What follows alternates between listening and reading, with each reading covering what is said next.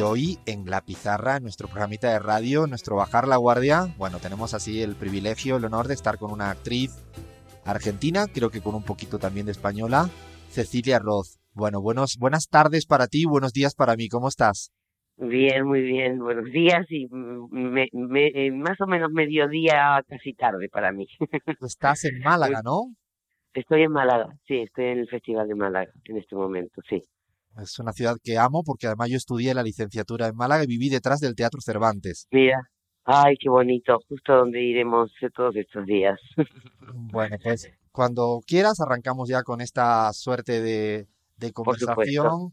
Y en principio son 20 preguntas, 20 minutos, pero como decíamos fuera de, de micro, depende de cuánto os enrolléis. Vale, pues muy bien, a ver si me enrollo. Vamos a ver. Bueno, pues siempre empezamos por aquello que diría Galeano, que es lo más importante entre las cosas no tan importantes, o sea, el fútbol. ¿Te gusta? ¿Eres de algún equipo? No soy futbolera, para nada futbolera. Eh, lamentablemente, sí, solamente, lamentablemente porque veo el disfrute que tiene la gente que ve fútbol con pasión. Y, y, y pero no, no me sale. ¿Y en tu casa? no tengo equipo favorito. Soy, en mi, en mi casa no han sido futboleros. No han sido fútbol. Mi sobrino juega muy bien al fútbol Mateo Daniel. Eh, mi hijo no es futbolero. Su padre, eh, Fito, es terriblemente futbolero. Así que yo me he hecho de Rosario Central simplemente por una cuestión de simbiosis eh, o, o, de osmosis, mejor dicho. Eh, y porque mi, y mi hijo también, porque bueno, eh, al haber nacido en Rosario él también, pues es eh, su, su equipo de cabecera. Pero tampoco mm, en los mundiales, en los mundiales por ahí me engancho a ver partidos, eso sí, en los mundiales sí los veo. Ni siquiera en tu, en tu casa cuando eras pequeñita, bueno, leíamos que tu papá... Es que mi, mi, mi padre era cero futbolero, no se veía fútbol en casa, cero futbolero. Yo creo que mi padre habrá ido a la cancha una vez en su vida, cero, cero, eres un intelectual. Claro. eh, pero bueno, tantos intelectuales son futboleros también. Eh, es un intelectual muy sedentario, tampoco muy deportista, te diría, con lo cual eso también de alguna manera aleja también de la posibilidad de ver con, con alegría y con conocimiento un, un partido. Ahora, ahora ve más fútbol que lo que veía cuando era más joven. Los mundiales los ve, eh, y pero no es un entendido de ninguna manera. ¿Trabajaba Así que tu yo papá? no tengo, no, he- no he mamado el fútbol desde pequeña, no no, no, no, de ninguna manera. Esto habiendo nacido Cecilia en Buenos Aires y después haber, habiéndote ido a. España, bueno, es como difícil Sí. a veces de digerir porque, bueno, por todos los rincones, ¿no? En, en cualquier lugar. se- Bueno, bueno, el fútbol es fundamental. He sido maradoniana en su momento, absolutamente. Adoro a Messi, me parece que son artistas, absolutamente. Pero no me siento a ver un partido entero cuando no es un partido de estos de, de vida o muerte, como son la- la- los mundiales o, o como ha sido de alguna manera ahora el, el River que se ha jugado en España, porque Claro. no poderse jugar en, en Buenos Aires pero pero poco futbolera, la verdad, debo admitirlo. Eh, Tu papá trabajaba en el diario mítico La Opinión, incluso leía que, era con. Berbisky, con Jacobo Timerman. Tu mamá cantautora, ¿recuerdas tener así una infancia como un ambiente demasiado progre? Demasiado, nunca es demasiado. por lo menos en lo que en- entiendo yo por ser eh, progre, no sé si nos referimos a lo mismo. Era un ambiente muy con mucha libertad para nosotros los hijos, en el sentido de poder mm, vivir y eh, potenciar nuestras nuestros deseos eh, mm, y nuestras fantasías en relación a nuestros oficios, eh, que no eran del todo habituales para, para, para esa época menos, ¿no? O sea, que tú desde muy pequeño quieres ser actor y que tus padres te apoyen en eso, y mi hermano músico, y, eh, pues fue realmente una suerte, porque no solamente nos apoyaban, sino que potenciaban esa eh, ese deseo nuestro, porque ellos también estaban muy rodeados de gente relacionada y vinculada con el arte. Mi casa era una casa muy abierta, en la cual eh, se hacían muchas reuniones y muchas fiestas y venía gente y se tocaba, se cantaba, se hablaba de política y nosotros desde muy pequeños hemos, bueno, hemos recibido todo eso como una información necesaria para tener también una, una mirada crítica sobre la vida, ¿no? Sobre la política, sobre, sobre el arte, sobre todo lo que uno necesita, bueno, tener cierto conocimiento como para tener esa mirada crítica quiero decir no no no no me refiero a crítica por no por no ser por no gustar por, sí, por cuestionadora ¿no? sino por, por cuestionadora por preguntona por por eh, por eh, curiosa eh, sumamente curiosa hemos tenido ese, esa posibilidad y esa suerte. Eso, es, sí, sí, es, es muy lindo. Y en ese en esa etapa así de pequeña con ese entorno también hiciste psicología desde chica como te imaginabas realmente de grande? ¿Algo así como ahora o, ni en broma? Eh, ¿Terapia? ¿Te refieres? No, no, no. terapia? Eh, no preguntaba por eso, pero bueno, si quieres hablar de eso, podemos hablar de eso. Te decías que pero psicología, ¿qué te, a, qué, a, qué, te referías? Que habías estudiado, entendí, psicología. no, no, no, nunca ah, estudié pues. psicología, no, no, no, no, no. no. no, o sea, sí, sí, he hecho mucha terapia, pero nunca he estudiado psicología. No, no, no. No, no, no. Eh, yo terminé el, el, colegio en Buenos Aires y mm, el secundario, el secundario. Al año siguiente nos vinimos a, a, la, a España, fue el año 76, el año de, la, de, esa, momento negro de la Argentina, de la dictadura que comenzó con Videla y con esa junta siniestra y que por suerte, bueno, en la Argentina se ha podido juzgar y esos genocidas aún ya siendo muy mayores están todavía en, la cárcel o en sus domicilios sin poder salir, cosa que me parece que es un es, es una situación muy poco común en el mundo y un eh, y una una esperanza para que, por ejemplo, en España, donde no se no se han encontrado ni siquiera todos los muertos que ha habido en la guerra, eh, bueno, en ese momento el juez Garzón estaba en eso, pero creo que no, no pudo seguir. Lo sacaron literalmente de eso. Así es, literalmente. Literalmente. en ese periodo de, salto de, no sé, de salir de una, la verdad que cuando uno mira esa historia de salir de una dictadura para pasar a un país como España. A una, primavera, una primavera democrática en la cual había, estaba ese momento, llegamos en ese momento de transición, estaba Calvo Sotelo en el, en el gobierno en ese momento y, la transición que luego llegó a, a Suárez a la presidencia y luego a Felipe y, y lo hemos vivido eh, con muchísima esperanza. Yo creo que eh, la, la historia ha cambiado muchísimo en estos últimos años y todo aquello que prometía ser, eh, bueno, de otra manera, pues en este momento se ha derechizado profundamente, ¿no? Sobre eso, de hecho... se ha ido, se ha ido, se ha, se ha, como que se ha ido para atrás.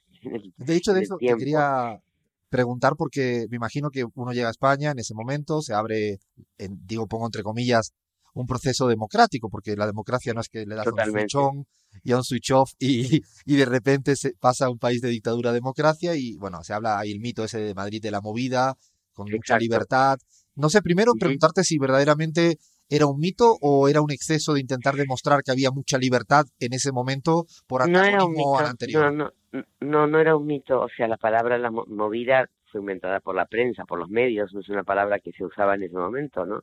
Eh, o sí se usaba, pero lo usaban los medios como, como una mm, movida en el sentido de que por fin había gente que durante muchísimo tiempo estuvo mm, más acallada o sin posibilidades de mostrar su, su arte o su obra o su, o su derecho a, la libertad, eh, por fin podía salir a las calles a, a mostrarlo y, y, que el público, que la gente lo viera y se identificara con aquello que durante tantos años había estado censurado, ¿no? Entonces, por ejemplo, Alberto en ese momento, eh, al, empezando desde muy desde, desde, sitios muy pequeños, él pasaba sus películas en Super 8 o 16 mudas, con una cámara que se había comprado, una Super 8, las pasaba mudas y él doblaba a todos los personajes en los bares, ese, mientras trabajaba en la telefónica, y tanta otra gente, ¿no? desde en ese momento se llamaba Caca Deluxe, la, la, la, la el, el, el, el, grupo musical que ahora terminó siendo Fangoria con, el, con Alaska y, y, y sus compañeros maravillosos. Eh, Nacho, eh, bueno, Nacho eh, y, y, todos ellos que, bueno, que ahora, bueno, Carlitos Berlanga, que ya no está. Y eh, fue un momento de mucha esperanza, yo creo, de mucha esperanza y de poder hacerlo, de, acción, un momento de acción.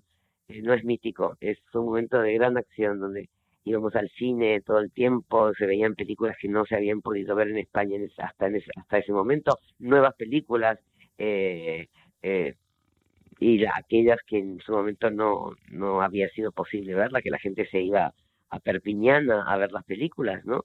Eh, y, y, y, yo creo que es un momento, fue un momento de enorme esperanza que luego mundial e internacionalmente eh, pues viró hacia un hacia yo creo que estamos como, como un retraso hemos hemos hecho un retraso de de, de casi un siglo eh, en muchísimas cosas. Luego, de hecho, te preguntaré, Cecilia, por, por Argentina, pero para eh, un poco terminar con lo de España, eh, después de tantos tiempos, ¿siente que hay mucha huella sociológica del franquismo todavía en, el, en la España? Sin duda, sin duda. Yo creo que, bueno, lo demuestra Vox.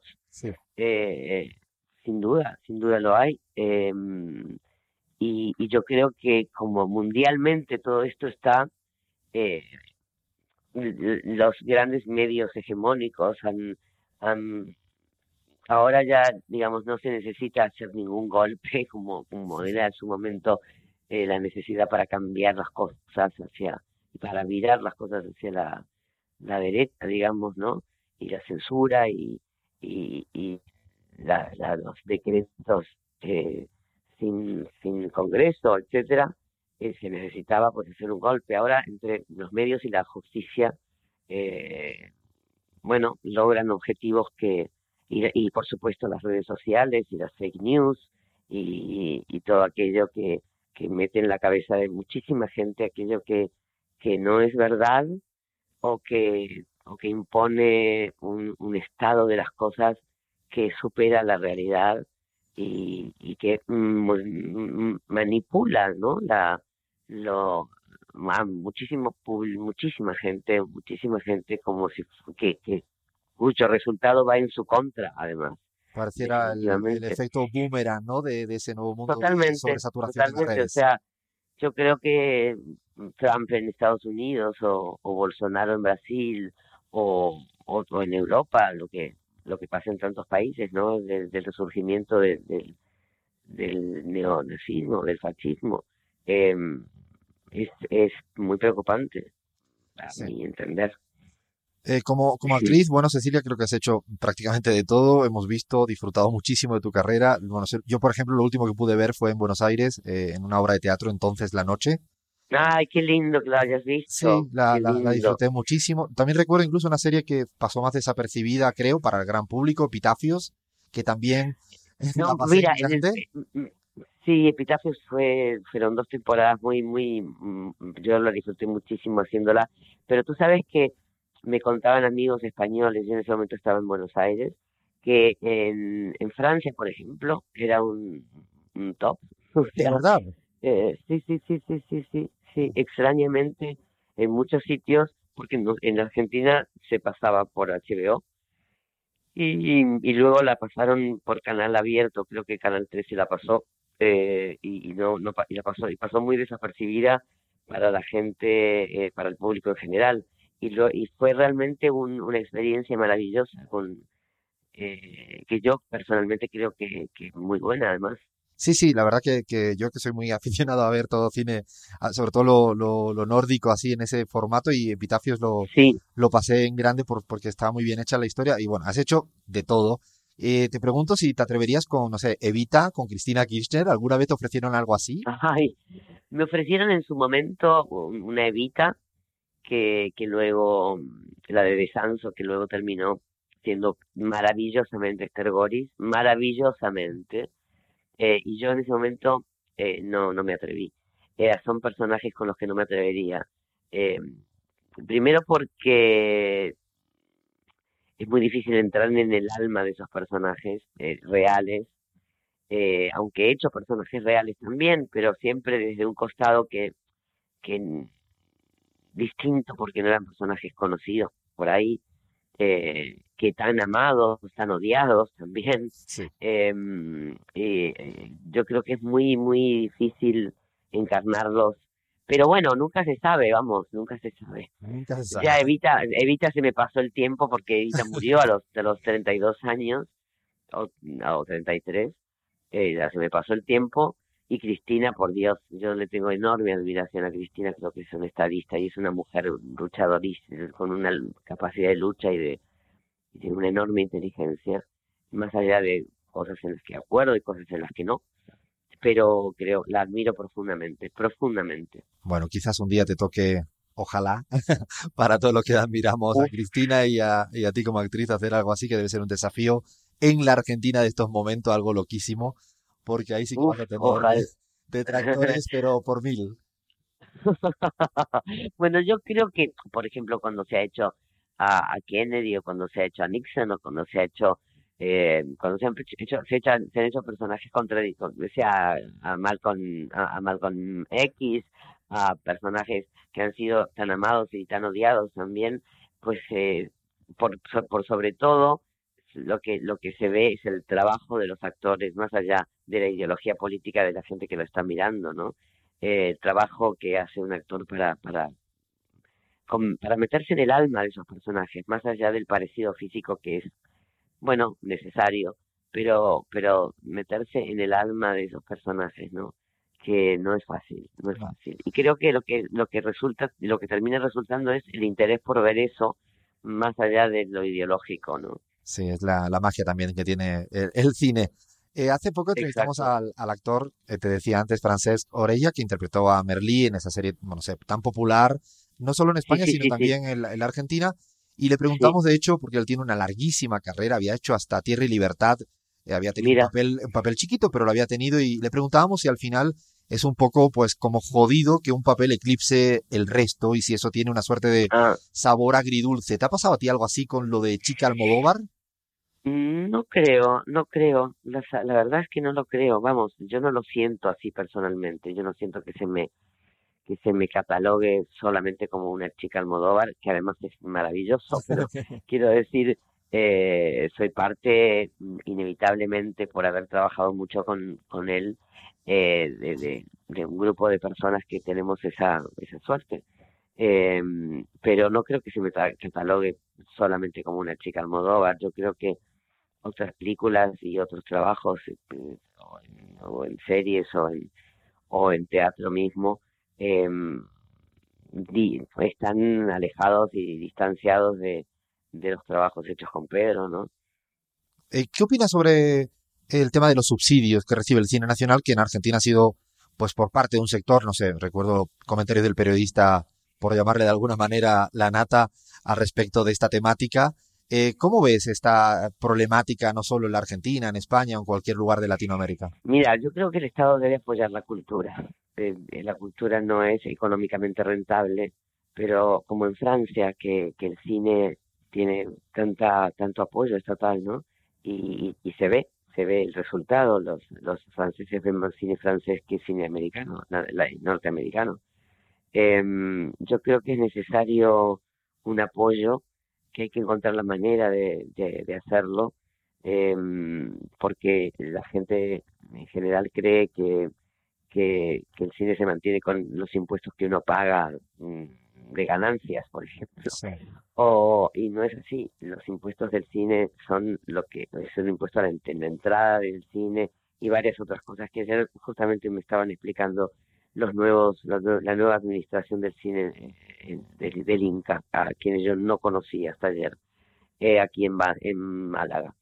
Eh, donde tuvimos por suerte una, un, acercamiento que yo no había tenido previamente eh, y sí había tenido mucho con Lucrecia Cardoso que que es eh, que, que fue la, la anterior presidenta de, de, la anterior gestión y administración del Inca ¿no? que fue a mi entender una muy buena administración Em, y, eh, yo creo necesariamente que el Estado debe apoyar la cultura. Pero cuando el Estado no apoya la salud, no apoya eh, la educación, no apoya el trabajo, pues es difícil que la cultura caiga en, en, eso, ¿no? Quería seguir hablando un poco más de, de la cuestión eh, política, porque bueno, no ha pasado desapercibido casi nada de lo que, bueno, de tus posicionamientos sobre el tema de la despenalización del aborto, tu militancia feminista, eh, muchos comentarios que has hecho respecto a ese sistema, bueno, ahora lo hacías sobre la erosión de lo, ¿no? de la garantía de los derechos sociales, en el tema de cultura, pues también. ¿Esto de ser políticamente incorrecta para algunos te ha tenido algún tipo de coste, peaje que en la Argentina? Eh, pues siempre se tienen eh, cuando tú asumes un, eh, una postura que es inevitable asumirla. En mi caso no puedo no puedo callarme en algunas cosas. Eh, yo ah, bueno tengo una militancia feminista o mm, por lo menos tengo una postura frente al feminismo. Soy feminista no se nace feminista uno se va convirtiendo por por por, por experiencia personal incluso. Y, y, bueno, a veces recibo en las redes, sobre todo, que las redes son muy. El anonimato mm, y los trolls, bueno, sabemos cómo, cómo funcionan, ¿no? Eh, las redes son un pantano en un sentido, entonces, pues sí he tenido personas que me han tratado mal y que me han agredido, pero, pero bueno, es la ley del juego, creo, son las leyes del juego. Uno asume una, un, una mirada frente a, la realidad que, te rodea y, la dice y, es inevitable que muchísima gente que no piensa como tú y que no tiene ningún pudor en decirlo y ningún pudor en, ser agresivo frente a, esa, a ese pensamiento personal lo tenga. Y en relación al trabajo y en relación a, mm, también pienso que que en algunos sitios no soy muy bienvenida, en, algunos medios. Por decirlo así, como muy diplomáticamente, ¿no? No, creo que es verdad, creo que en algún, en algún medio en particular eh, no, no, no soy muy bienvenida. Eh, de hecho, me acuerdo la conversación que tuvimos con la futbolista argentina Macarena Sánchez y justamente nos decía que por haber simplemente reivindicado su posición feminista o haber exigido que haya derechos laborales en el fútbol femenino de la misma manera que hay en el fútbol masculino, y bueno, ha tenido hasta tener que estar con una pulsera para estar garantizada su seguridad, su integridad física. ¿De verdad? Sí, y nos impresionaba eh, siendo una mujer que también ha puesto encima de la mesa su, su posición, o el jugador Juan Cruz Comar, que es menos eh, conocido en el mundo del fútbol porque estuvo en Boca, se fue a talleres y también decía él que le costó un poco posicionarse como un hombre, bueno, incluso kirchnerista, ¿no? Pues le, costó, le cerraron puertas en los grandes clubes. Mira, no, no, no lo sabía y no me parece extraño porque, porque bueno, es así como sucede, ¿no? Es así como sucede. Eh, lamentablemente es así como sucede. Son las leyes del juego y uno, eh, pues hay gente que habla y hay gente que no habla y yo no puedo frente a determinadas cosas callarme la boca porque creo que eh, además mm, eh, ciertas mm, hay, hay, hay posibilidades siempre de de poder apoyar y ayudar a una causa en la que tú crees, ¿no? Sí, este, bueno, este año estamos en año electoral en Argentina, lo cual todo se multiplica como por 20, por 30 o por no sé qué número. Eh, ¿Cómo valoras la, la, gestión de Macri en estos años? Pues no hace falta, mira, no hace falta. Según él mismo, muy bien todo, va todo perfecto. Yo creo que, que no. Yo creo que hemos tenido una enorme pérdida en todo sentido económica básicamente, los trabajadores, nosotros y la clase media, eh, nosotros y nosotras, eh, la clase media ha descendido profundamente en su posibilidad de, de, bueno, de acercamiento a todo, eh, desde la cultura, por supuesto, hasta el supermercado. Eh, se ha reducido enormemente su, su, su salario en relación al, al al, a la realidad mm, de la inflación, que es brutal, y, mm, y pienso que hemos, que, que, se ha lamentablemente ensanchado una brecha, una, una grieta entre, entre personas que piensan de una manera y de, o de otra. Que se ha ensanchado esa grieta enormemente y se ha creado, tengo la sensación, un estado general de crispación, de, de, de angustia, de tristeza, de bronca. Em, lo lamento profundamente, amo mi país. Quisiera que pudiéramos eh, salir de, de este de este momento tan tan tan duro en, el cual de verdad ha crecido enormemente eh, el nivel de pobreza en la Argentina y eh, el acceso a, a tantas cosas que antes sí podíamos acceder y que se consideran desde miradas desde ahora como si hubiera sido una fiesta eh, de derroche, ¿no? Eh, y no es mi punto de vista de ninguna manera. Yo creo que todo lo prometido en campaña, como ha hecho el presidente de Finlandia, seguramente lo sabes, el presidente de Finlandia, eh, una vez en el poder, eh, no cumplió lo que dijo en la campaña y renunció por no haberlo hecho. En, eh, en la Argentina eso no pasa. Todo lo que nos prometieron en la campaña eh, fue exactamente lo contrario de lo que se hizo.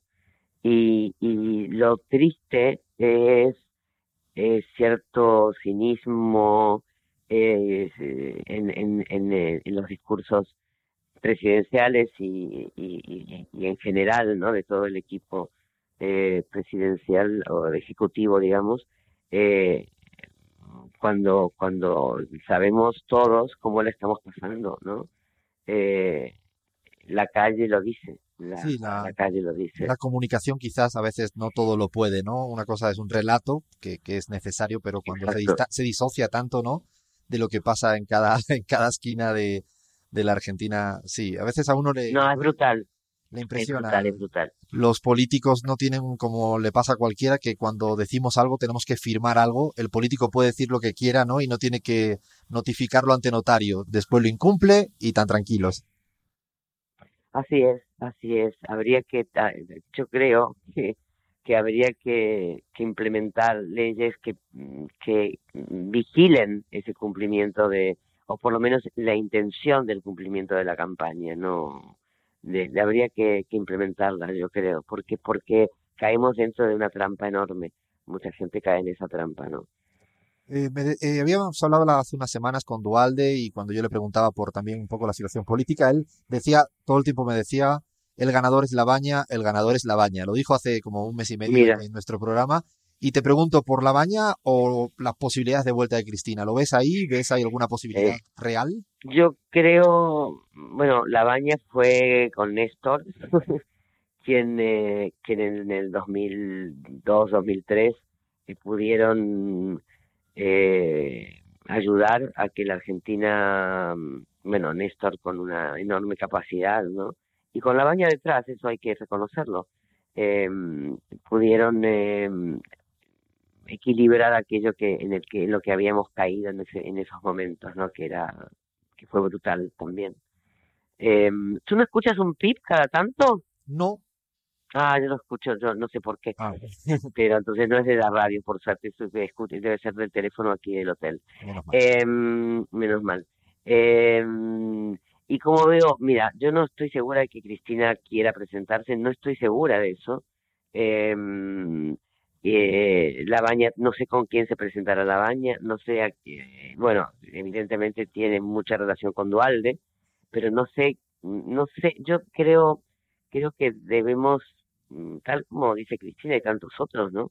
Y tantas otras, eh, yo, eh, es muy difícil juntarse mmm, cuando, cuando los pensamientos no son tan cercanos o no, o no coinciden en todo, pero yo creo que en este momento lo más importante, lo más importante es poder cambiar el rumbo económico del país y el modelo al cual neoliberal en el que estamos absolutamente, mm, bueno, metidos y hundidos. Eh, no sé cómo será, no sé cómo podrá hacerse, pero eh, si quien si quien encabece esto es la baña, o, quien lo sea, pues eh, bueno, yo creo que hay que unirse y apoyar no sé, no sé quién será, no sé con quién se juntará la baña, el otro día estaba con Tinelli, no sé con quién seguirá juntándose, pero eh, por supuesto que mm, Cristina Cristina sabe si, si debe presentarse o no, ella misma lo sabe y, si lo hará o no lo hará. Eso no, por ahora no lo sabemos. Es difícil tener bola de cristal en cualquier país, en la Argentina yo diría que un poquito más y además quedan no sé, seis, siete meses que es como Sí, es muy poco tiempo el que queda, muy poco tiempo el que queda. Yo, creo, creo que se está en campaña, que hay campaña política de parte del gobierno, que todo lo que, desde el último discurso de Macri, está clarísimo que es un discurso de campaña. Em, y, y, bueno, por suerte, mm, una de las cosas importantes que está pasando es el apoyo em, a Ramos Padilla en todo lo que lo que y, y, el miedo que daba que, que desde el ejecutivo se le hiciera un juicio político ¿no? Em, eh, y habrá el apoyo de, mm, de la Corte Suprema o casi para para darle más medios para para investigar sobre lo que está investigando me parece sumamente importante sumamente importante creo que es un hecho político creo que es un, creo que es un hecho histórico creo que es un hecho histórico en, la Argentina y, y veremos eh, veremos cómo termina, ¿no? Pero hay una investigación en curso que es, mm, bueno, que es realmente aterradora. Sí, estos cuatro años, la verdad que en la Argentina, en buena parte de América Latina, la judicialización de la política ya es totalmente es un hecho que no puede pasar por afuera de lo que está pasando, ¿no? En la cancha, en la cancha estrictamente de los líderes. Te quería preguntar en clave latinoamericana, Cecilia, ¿tienes algún, no sé, alguien líder o lideresa política que verdaderamente admires del siglo XXI? Uf, qué difícil en este momento. no, yo creo que Evo ha hecho un trabajo en, en, Bolivia increíble, tú lo sabrás más. Eh, que Sí, cambió Bolivia, la verdad que cambió Bolivia y hoy mira el teleférico que lo estoy mirando desde justamente desde la ventana y es impactante como todo cambió en todos los planos. Sí, sí, sí, sí, sí, sí. Y, bueno, y luego, bueno, Pepe Mujica en, en Uruguay también mm, provocó lo mismo y además yo admiro su su su frescura, digamos, ¿no? Su campechanés. eh, aunque muchos uruguayos este no no, no les guste esa esa manera tan cercana que tiene, ¿no? Como de, de relacionarse. Y luego, bueno, Latinoamérica entera, la región entera, pues ha dado un giro muy muy muy temible, ¿no? Muy temible sea, Bolsonaro en Brasil. Eh, el uribismo en Colombia que vuelve con Duque. Claro, claro, claro, claro, claro, claro. Estamos, en, estamos en tiempos difíciles, entre comillas. Pero en tiempos difíciles en el mundo, en el mundo, ¿eh? En tiempos difíciles en el mundo. Aunque uno mira lo eh, pasado en México con López Obrador y al menos desde nuestra bueno, exactamente. bueno, López Obrador es una, es una esperanza, absolutamente. López Obrador es una esperanza. No quiero, bueno, quiero un poco también preguntarte, sobre todo por este homenaje, premio retrospectiva que en el Festival de Cine de Málaga, en el Teatro Cervantes, como te decía, para mí es como estar en casa. Eh, y quería eh, preguntarte eh, cómo te sientes por, por esto y también si es que sientes que te quieren poner broche final o todavía te queda mucha, como digamos en España, mucha tralla, mucha, no, retrospectiva Es, mira, yo me lo estaba explicando el, el, presidente del Festival de Málaga, me estaban explicando qué significa un premio de retrospectiva. Significa, bueno, que has, bueno, yo tengo hecho bastante cine, la verdad, creo que más de 50 películas, em, y, y, me parece, mm, bueno, por supuesto que la primera sensación que tuve es, ¡Uy, por Dios, qué mayor estoy! yo empecé a trabajar muy joven, la primera película que hice fue a los 16 años, No toquen a la nena. Eh, luego hice con Sergio Renan, anterior era con Jusil. Em, y no paré. Entonces, hay, hay mucho material ahí y el premio de la retrospectiva, pues es, eh, o el homenaje a la, a la, retrospectiva, pues es muy emocionante. Yo miro para atrás y, y claro, y me veo en cada uno de esos momentos disfrutándolos, temiéndolos, también eh, vibrando con ellos, aterrorizada también antes de salir a un escenario o, o sobre todo en el teatro. Eh, que aquí no, bueno, este es un festival de cine puntualmente, pero los primeros momentos, las primeras sensaciones, siempre me sentí como muy cómoda delante de la cámara, eso es verdad.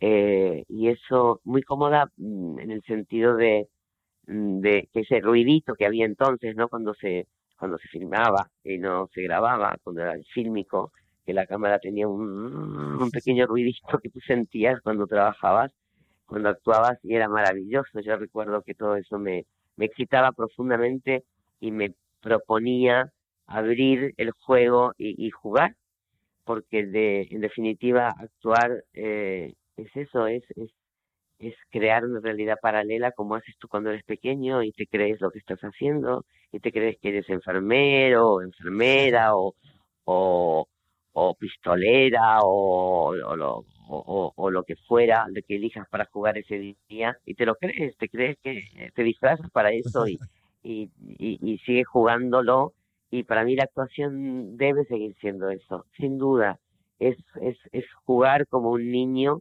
eh, en una realidad paralela que tú construyes junto con un equipo de trabajo, por supuesto, el, cine es básicamente un equipo de trabajo. Eh, eh, y, y, y, bueno, desde ese punto de vista me emociona profundamente y también me, mm, bueno, me asusta. es como, uy, nos estoy engañando 35 años. bueno, nos dejamos engañar. Todos los que miramos al final el cine es como uno llega con la predisposición de decir, a ver, voy a estar un rato dejándome engañar, ¿no? Tal cual. Tal cual. Espero que el premio, ese reconocimiento de premio retrospectiva, no sea excluyente con algo, con la mirada prospectiva, ¿no? De todo lo que te queda. Pero de ninguna manera, de ninguna manera. Yo mm, creo que, mm, bueno, que es primero lo que más me gusta hacer en la vida y mm, porque de verdad creo que no sé hacer otra cosa. eh, y, y, y no podría vivir sin esto le sumaría el teatro, le sumaría ciertas cosas de, de televisión, de series, ¿no? Que, que, tuve la fortuna de poder hacer. Y, y creo que cuando, cuando eres actor, actriz, eh, es muy difícil, muy difícil en la renuncia, ¿no? A este juego. Muy difícil. Yo creo que los actores y actrices siempre, en su mayoría, trabajamos hasta hasta muy avanzada edad, hasta que nos recordamos la letra. hasta el final de los finales. Y la otro, lo otro, Cecilia, es la película esperada, como todas, de Almodóvar, que es Dolor y Gloria, ¿no? Que tenemos muchas ganas de ver. No sé cuándo se va a estrenar en Argentina, imagino que luego. Eh... No, yo, en Argentina se estrena bastante rápido Almodóvar. Eh, vamos a ver cuándo. Pero yo hago una pequeña participación en la película, una participación de amiga, en realidad. Eh, ¿Es tan biográfica como dicen? Pues la película yo creo que es una muy autorreferencial, eh, que tiene mucho que ver tal vez con los temores de Pedro o con, porque ese personaje eh, protagónico es un director de cine eh, de la edad de Pedro, que, es, que está maravillosamente eh, interpretado por Antonio Banderas. Yo creo que es uno de sus mejores trabajos de su vida. Eh, de su vida entera, mira que he hecho tanto cine Antonio, eh, está maravilloso, maravilloso. Hay como un, una magia en la película muy particular y, muy, muy, muy conmocionante para el, para el espectador, muy conmocionante, muy, pues, muchísimo. Muchísimas ganitas de, de, verlas como casi toda la... sí, el 22 ya la verás. La veremos, la veremos. Y ya sí que para ir terminando te hago pregunta eh, rápida de estas que pedimos, entre comillas, respuesta corta, no pensando mucho, aunque sé que, que nunca están así, pero lo, lo vamos a intentar, ¿vale? Para ir, a, para ir acabando. A ver, ¿usa redes sociales? Porque antes hablabas de ellas. Básicamente Instagram y chusmeo un poco Twitter, no tengo Facebook. Mira, esta es una palabra que eh, tenemos en un segmento en el programa, Cecilia, que es en el espejo, que es cómo se habla tan diferente, a pesar de ser el castellano y español en tantas lugares de, América Latina. Chusmear es una palabra que vamos a empezar a ver cómo se dice en otros, en otros lugares. En España sería cotillear, pero no sé cómo se dirá en Colombia, Ecuador. Bueno, chusmeas entonces. Eh, chusmeo las redes, sí es cierto. Las, las, las, miro redes, es inevitable no hacerlo. Eh, así que lo hago, sí lo hago, sí lo hago. Y tengo Instagram, el Instagram es con, me parece como la más noble de las redes en ese caso, en todo caso, donde hay una foto que tú pones porque ya no tengo un Instagram de trabajo, no es un Instagram de trabajo, ni es un Instagram que vende productos, es un Instagram bastante personal. Entonces ahí, pues sí me gusta, sí me gusta Instagram. Qué bueno. Eh, ¿Series que hayas visto hace poco? Eh, bueno, por, por supuesto el cuento de la criada que me parece una serie extraordinaria estoy esperando la tercera temporada que creo que en Estados Unidos ya se ya se ya se está por dar en estos Ah, días. no sabía. Eh, em, y, y te digo por otro lado que no, no soy, no me atrapan mucho las series, o sea, no, no estoy, no me obsesionan las series, no me obsesionan A para pesar de nada, esta moda, ¿no? a pesar de que, de que son muy adictivas, profundamente adictivas. Em, trato de, de ver más cine que, que series, porque además me gusta el principio y el final en un solo, en una, en una, en, en una sola, en una sola mirada, ¿no? ¿Alguna película imperdible. Cecilia? ¿Alguna película imperdible? Bueno, pues Dolor y Gloria de Almodóvar. Ay, pero no puedes hacernos esto, ¿eh? Esto ya es abrir más boca todavía. Bueno, tantas películas imperdibles. Se me, se me viene a la cabeza Johnny Guitar, no sé por qué, Ah, que eh, es una película maravillosa de los años 50, eh, con, con John Crawford y Sterling Hayden, que son, que, que están maravillosos. Es, eh, es una película que, que siempre, que repito, y, y todo Casabets y, y todo Orson Welles y todo, y todo tantos, y todo tantos. Anotamos Eh, entonces. ¿Quedan muchos Martín H entre los jóvenes actuales? Eh, como personalidad, dices. Sí, como personaje. Si quedan muchos jóvenes, ves cuando, ya sea en Madrid, o sea en España, o en Buenos Aires, o en cualquier otro lugar. Mm, yo creo que sí, yo creo que la juventud, la adolescencia, el pasar de la adolescencia a la juventud un poco es eso, es ese, esa, ese desencanto inevitable eh, y ese, esa, ese comenzar a mirar la vida desde un punto de vista más adulto, que, que la vida no es solamente eh, recibir, como lo haces cuando eres pequeño, que recibes generalmente, hay casos en los que no es así, es y, y, y, y cada vez, bueno, lo sabemos más, pero eh, en la niñez y en la adolescencia, sobre todo en las primeras épocas de la adolescencia, eh, estamos acostumbrados a, ahí acostumbradas a, recibir, ¿no? A ser cuidados, a no tener responsabilidades mayores que las de la escuela o, que algunas otras que, que, pero el descubrimiento de que la vida no siempre es dulce, sino que tiene tramos muy amargos, muy difíciles de recorrer, pues yo creo que es inevitable atravesarlo. Y con una palabra que caracterizarías, eh, si te digo, el colectivo Actrices Argentinas, Lucha, Netflix, mm, adicción, Podemos en España, eh, alternativa, Donald Trump. miedo, Y la pregunta que cuando yo llegué la primera vez a Argentina es la que está encima de la mesa siempre. ¿El peronismo? eh, bueno, es, es, el peronismo es una... Eh, eh, se me fue la palabra de la cabeza, pero es, es, es- el peronismo es, eh, es, es una... Ay, Dios mío, ¿qué palabra era esa? Que me la dijeron ayer además que era maravillosa. El peronismo es una... No, es- no sensación, el peronismo es... Bueno, el peronismo que está en- arraigado en la Argentina. O sea, sin el peronismo no se puede, no se puede gobernar, es muy difícil. Es muy difícil porque hay un porcentaje altísimo y el peronismo, por otro lado, es, una, es un gran abanico. El peronismo no es una ideología sola. El peronismo es un abanico enorme que abarca de la derecha a la izquierda, tú lo sabes. Sí. Em, y eso es lo difícil, lo difícil de entenderlo, de entender un movimiento pendular eh, en el cual mm, dentro del mismo movimiento las internas son brutales. Em, eh, cada momento del peronismo ha sido distinto.